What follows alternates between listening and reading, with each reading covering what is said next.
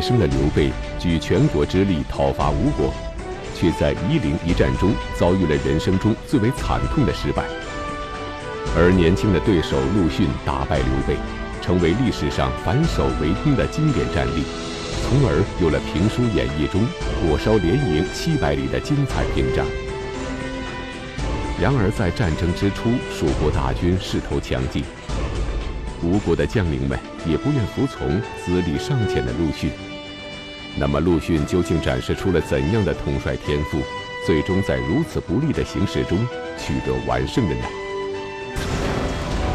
请继续关注《汉末三国》第三十四集《火烧连营》。上一讲啊，咱们讲公元二百二十一年，劳碌奔波了大半辈子啊，居无定所，辗转流离于各地的刘备，终于修成了正果，在蜀地称帝，沿用汉朝的国号建元张武。刘备称帝之后的第一件大事儿，就是要兴起大军攻打东吴，给二爷关羽报仇雪恨。关二爷让人砍了脑袋，我要不给他报仇，对不起当年结拜的那棵桃树啊！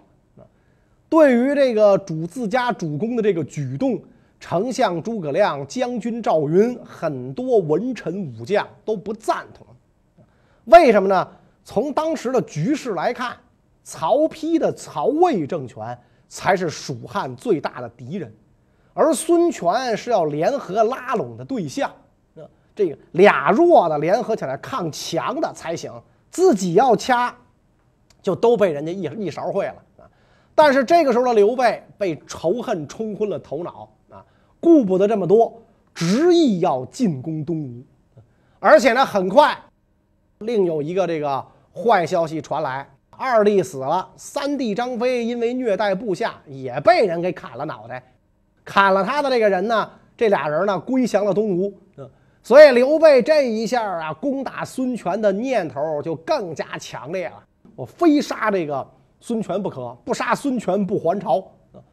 看着刘备要举全国之力来攻孙权，先是求和，刘备不许。没办法了，孙权就只好应战。咱孙仲谋也是当世英雄，怕你个大耳贼不成？当时吕蒙已死。孙权任命这个年轻的将领陆逊为大都督，统帅朱然、韩当、徐盛、潘璋、孙桓等部五万人抗拒蜀军。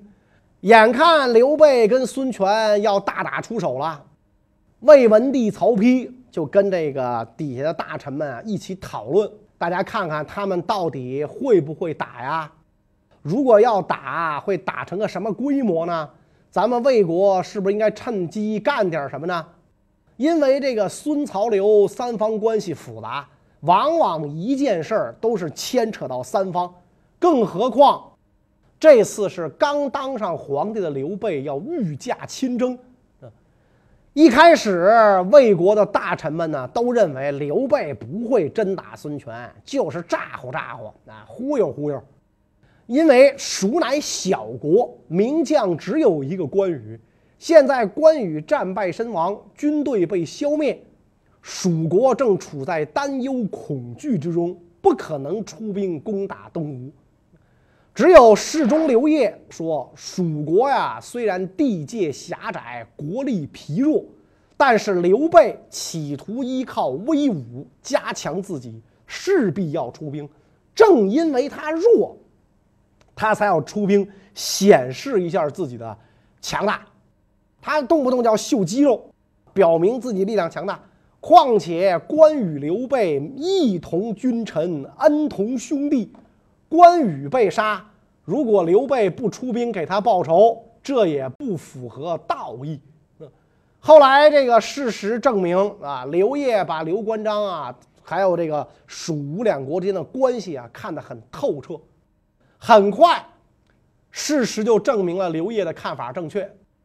刘备攻打吴国，孙权媾和不成就准备应战。孙权做了两手准备：一方面，我要抵抗这个刘备；另一方面，我得防着曹魏在背后偷袭我啊，所以咋整呢？孙权就向这个曹魏称臣，求得援助啊。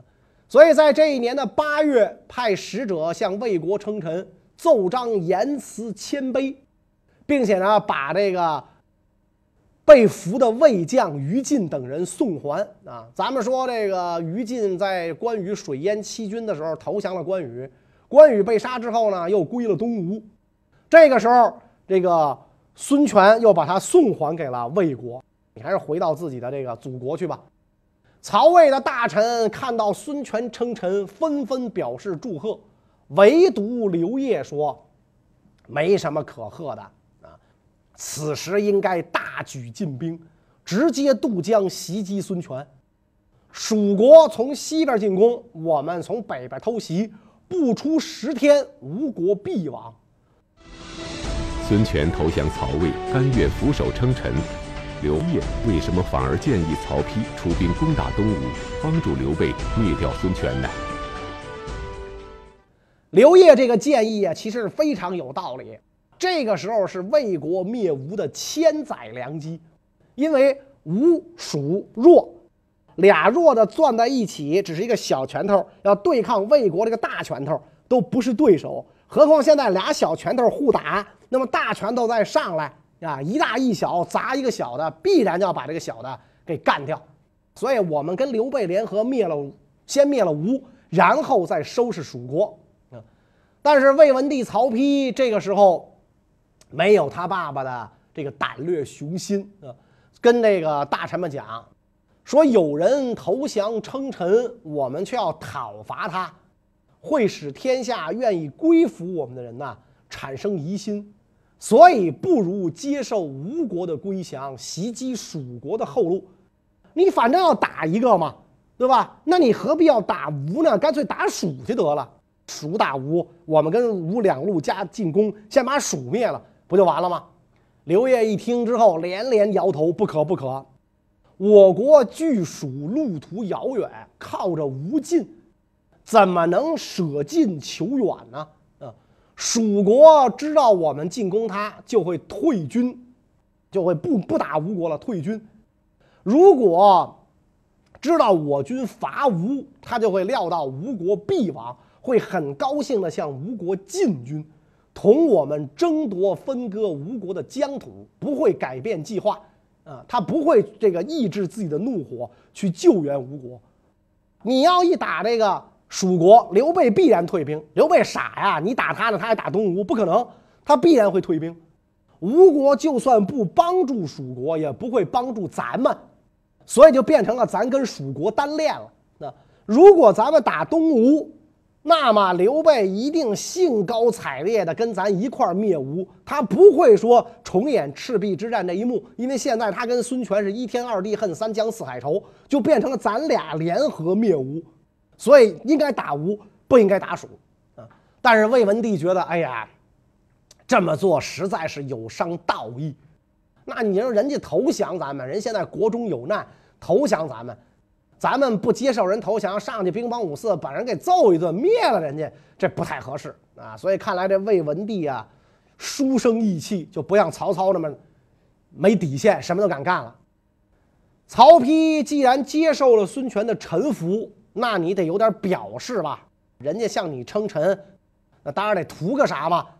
所以这个魏文帝派这个大臣带册命，封孙权为吴王，以示尊崇。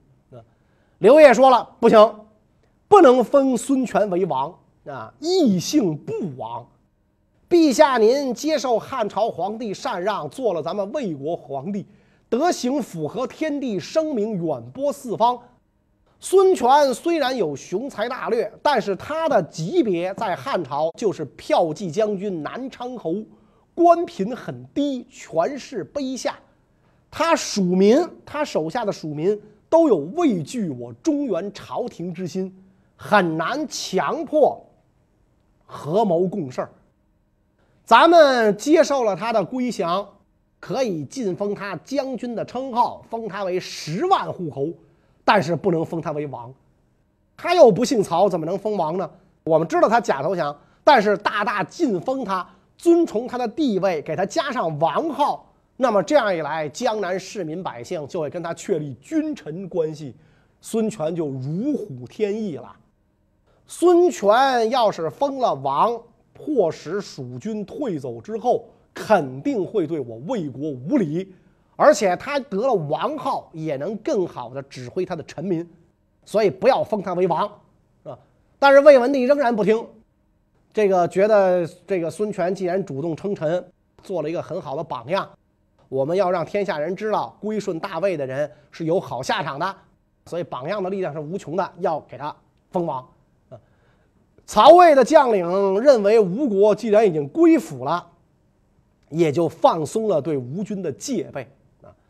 等到这个曹魏的使者来到孙权的地盘上之后，孙权的手下认为孙权应该自称上将军九州伯，不应该接受曹魏的封号。孙权说：“从古至今没听说过九州伯这一称号啊。”从前，沛公刘邦也接受项羽封给的汉王，这只不过是一时权宜之计，没什么损害啊。我孤王也不觉得丢人，所以孙权接受了曹魏的封号。蜀汉章武二年，也就是公元二百二十二年，刘备率军从秭归出兵进攻东吴，在这之前呢，已经夺取了巫山、秭归至夷陵、萧亭一带数百里的峡谷山地。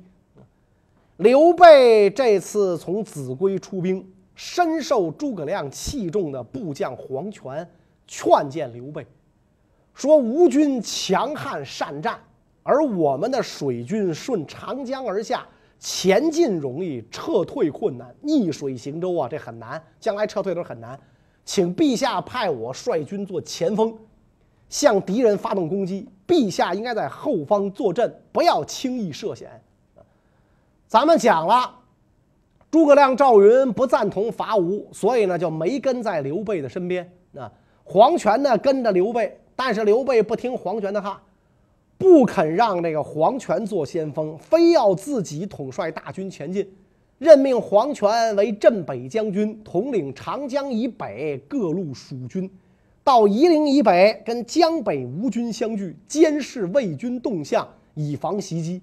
而自己亲率大军自秭归，经崎岖山道进至夷陵，坐镇萧亭都师。蜀军水陆并进，从巫峡到夷陵，沿路扎下了几十个大营。然后刘备派侍中马良率部进武陵郡，策应反吴投蜀的少数民族首领沙马科部，威胁吴军侧翼。刘备倾注全力向东吴发起进攻，而东吴的将领们却在大敌当前之时，纷纷对主帅陆逊产生了不满，这是怎么回事呢？一看这个刘备来袭，当时的这个吴国将领啊，都纷纷请求出兵迎击啊。大都督陆逊连连摆手啊，说刘备率军沿长江东下，锐气正盛。而且呢，凭据高山，坚守险要，很难向他们发起迅猛进攻。如果这一带是平原旷野，咱们还要担心互相追逐的困扰。而他们呢，现在是沿着山岭布置军队，这就太好了，天助我也啊！天时地利人和都有助于我，蜀军不但兵力无法展开。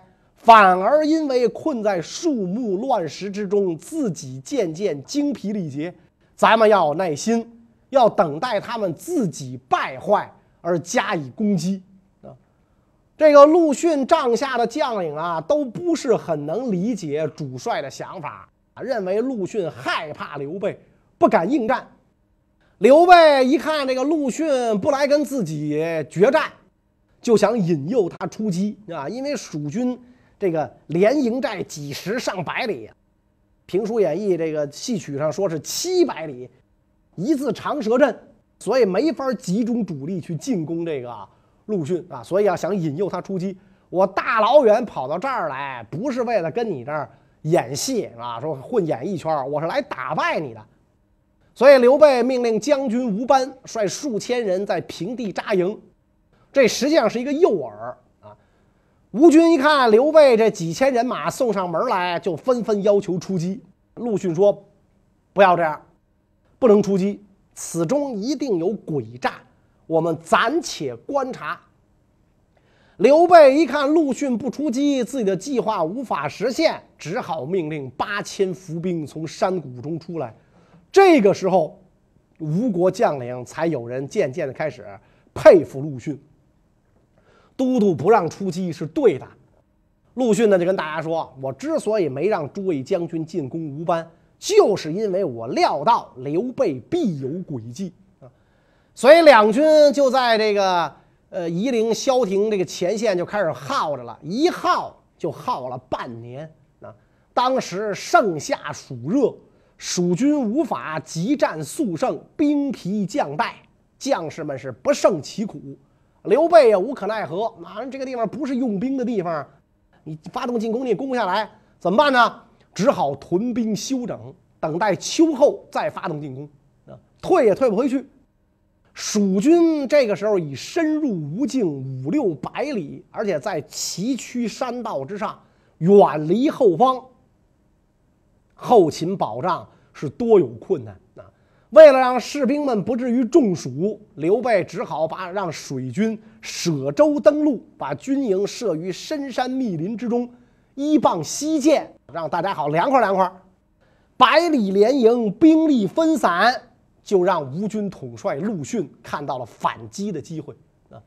陆逊一见蜀军士气沮丧，放弃了水陆并进夹击吴军的作战方针，认为战略反攻时机业已成熟，所以给孙权上书啊！我当初担心刘备会水陆并进，现在他舍水陆不走，从陆路进发，随处扎营。微臣观察他的军事部署，他不会有什么变化了，所以我决定现在就反击。孙权当即批准了陆逊的由防御转入反攻的作战计划啊，所以这一年的闰六月，陆逊要向蜀军发动突然袭击啊。这个时候，部下们就有点疑惑了，说如果发动进攻。应该趁刘备立足未稳的时候。如今蜀军深入我国五六百里，和我们对视了七八个月，占据了险要，加强了防守。如果现在进攻，恐怕不会顺利吧？那陆逊听完之后摇了摇头，说：“备乃华鲁，耕长事多，其军史籍，思虑精专，未可干也。今往已久。”不得我变，兵疲一举，计不复生。敌剿此寇，正在今日。刘备是个很狡猾的东西，而且呢，战争经验丰富。蜀军刚刚集结的时候，他思虑周详，我们无法向他发动攻击。而今蜀军驻扎了很长时间，找不到我军的漏洞，将士疲惫，心情沮丧，再也无计可施。现在正是我们对他前后夹击的好机会，所以这个陆逊下令，先向蜀军的一个营垒发动进攻，嗯，结果这一打，战斗失利了，吴军没有干过蜀军啊，所以将领们说：“你看，啊，都督，咱们白白的损兵折将。”那但是陆逊说：“啊，没关系，啊，我已经找到破敌之策啊。”陆逊和刘备的首次交锋虽然失利，但是陆逊却找到了刘备大军的致命破绽。我已有破蜀之策。陆逊的破敌之策是什么？刘备的致命破绽又是什么呢？当时江南正值盛夏，气候闷热，那蜀军在深山密林当中结寨。营寨都是木栅栏所筑成，周围都是树林茅草，一旦起火就会烧成一片。所以这个陆逊下令发动总攻。决战开始之后，吴军士卒各执茅草一把，趁夜突袭蜀军营寨，顺风放火。夏天正好刮东南风嘛，往西北方向刮，顿时间火势猛烈，蜀军大乱。陆逊趁势发动反攻。迫使蜀军西退，吴将朱然率五千人马，首先突破蜀军前锋，猛插到蜀军的后部，啊，围困这个蜀军于卓乡，就今天的湖北宜昌，切断了蜀军的退路。潘璋率军猛攻蜀军冯习部，大破蜀军。诸葛瑾、骆统、周胤也配合陆逊的主力，向萧亭蜀军发起攻击。守御一道的孙桓部也主动出击，投入战斗。吴军进展顺利。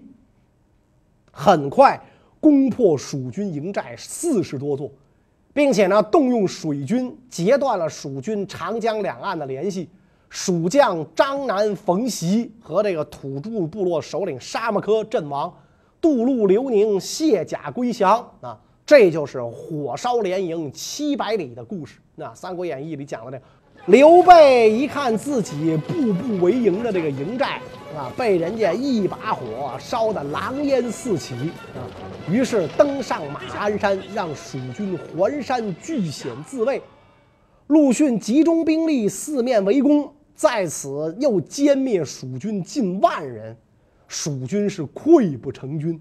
刘备只好趁夜突围逃遁，行至石门山。被吴将孙桓是紧紧追赶，几乎被擒。傅彤将军断后，已战死了。后卫将军傅彤被杀。后来呢，依赖这个驿站人员焚烧溃兵丢弃的装备，堵塞山道，才得以摆脱追兵，逃入白帝城中啊，就是今天的四川奉节东。蜀军船只、器械、水陆两军军用物资。一下子全部被陆逊夺取啊！蜀军士兵的尸体啊，塞满长江江面，顺流而下。刘备是既惭愧又失望。没想到朕被陆逊羞辱，此乃天意呀！所以说他打了一辈子败仗嘛，但是这一战败得最惨，而且呢，也是他一生当中的最后一战。前面咱们讲给刘备提建议，刘备不听的那位镇北将军黄权，率领部下正在江北防御魏军。刘备败退之后，黄权的归路被吴军截断，不得已率众向曹魏投降。而且同时，这个马良在南方向西北撤退的时候，也被东吴大将截击战死。当这个陆逊和刘备两军对峙的时候，吴国的安东中郎将孙桓率军在一道抗击蜀军前锋。孙桓被蜀军包围，向陆逊求援。啊，陆逊说不能援助他。将领说那哪成啊？孙将军是大王同族，如今被围受困，为什么不能派兵援助呢？陆逊说孙将军深得军心，城池坚固，军粮充足，不必担忧。我的计划成功之后，我们不救孙将军，蜀军对孙将军的包围也会自行解除。果然，陆逊火烧连营，包围孙桓的蜀军呢，争相逃走啊。后来，这个孙桓见到陆逊之后，跟陆逊讲啊，说一开始啊，我确实埋怨你见死不救啊，蜀军在那儿跟你相相斥啊，你们那儿不打仗，他这直个劲打我，你不来救我。现在事情明朗了，才知道你真是大将之才，是调度有方啊！孙权知人善用，敢于委任年轻的陆逊担任大都督，抵抗来势汹汹的刘备大军。陆逊果然不负使命，审时度势，沉着应战，火烧连营，一战成名。那么陆逊还有哪些过人之处呢？战争刚刚开始，陆逊被任命为大都督的时候，他部下很多将领，那真是东吴三世老臣，好多都是讨逆将军孙策的部下，老部下。有些呢是孙权的这个同族亲戚，这些人骄傲自大，不服从调度指挥啊。陆逊手摁宝剑，跟他们讲：“刘备乃天下闻名的强人，曹操都忌惮他三分。”如今率大军进入我国境内，这可是我们的强劲对手。诸位受国家大恩，应该和睦相处，齐心合力消灭强敌，以报国家。但是你们不听我的指挥，这是为什么呢？你们看不起我。我陆逊虽为一介书生，但是受主公委任，主公之所以委任我做都督，委屈你们做我的部下，就是认为我有一点可以称道，因为我能忍辱负重。大家各有职责，岂能推辞？君有常法，不可违犯。以后谁要再不听调度，休怪军法无情。等到大败刘备之后，各位将领是心服口服，都督确实不白给啊，真是能够忍辱负重啊，忍了半年，然后抓住有利的机会反击。吴王孙权知道这件事之后，就对陆逊说：“说将军当初为什么不向我举报那些不听指挥的人呢？孤王可以替你治他呀。”陆逊说了：“臣受主公深恩厚德。”而这些将领，或者是主公心腹爱将，或者是主公得力助手，或者是国家的功臣，都是大王应当依赖，共同成就大业的人。臣仰慕蔺相如寇荀以国事为重、委曲求全的做法，为的是有利于国家。吴王大笑，那倍加赞赏，加给陆逊辅国将军称号，兼任荆州牧。改封江陵侯。前面咱们讲过，因为诸葛亮没有随军出征，所以这个刘备呢打了败仗。要是按照这个评书演义啊，包括这个戏曲舞台上刻画的，那说这个刘备连营七百里，曾经把这个消息告给诸葛亮啊，诸葛亮大吃一惊，咋能这么干呢？这么干不是自寻死路吗？然后诸葛亮曾经派人。来，这个这个给刘备送信，劝解刘备。没等这个到前线，一火就着起来了啊！还要说，就是到了前线，刘备也不听。嗯，但是诸葛亮虽然料事如神，没能这个阻止主公这一场惨败。那所以他知道刘备惨败的消息之后，诸葛亮感叹啊，说如果法正仍然在世，一定能够阻止主公进攻吴国的行动。即便主公东下，也不会失败啊！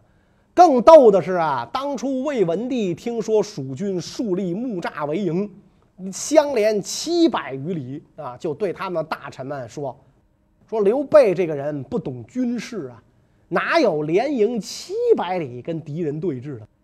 在这个杂草丛生、地势平坦、潮湿低洼、艰难险阻的地方安营扎寨的军队，一定。”会被敌人打败啊！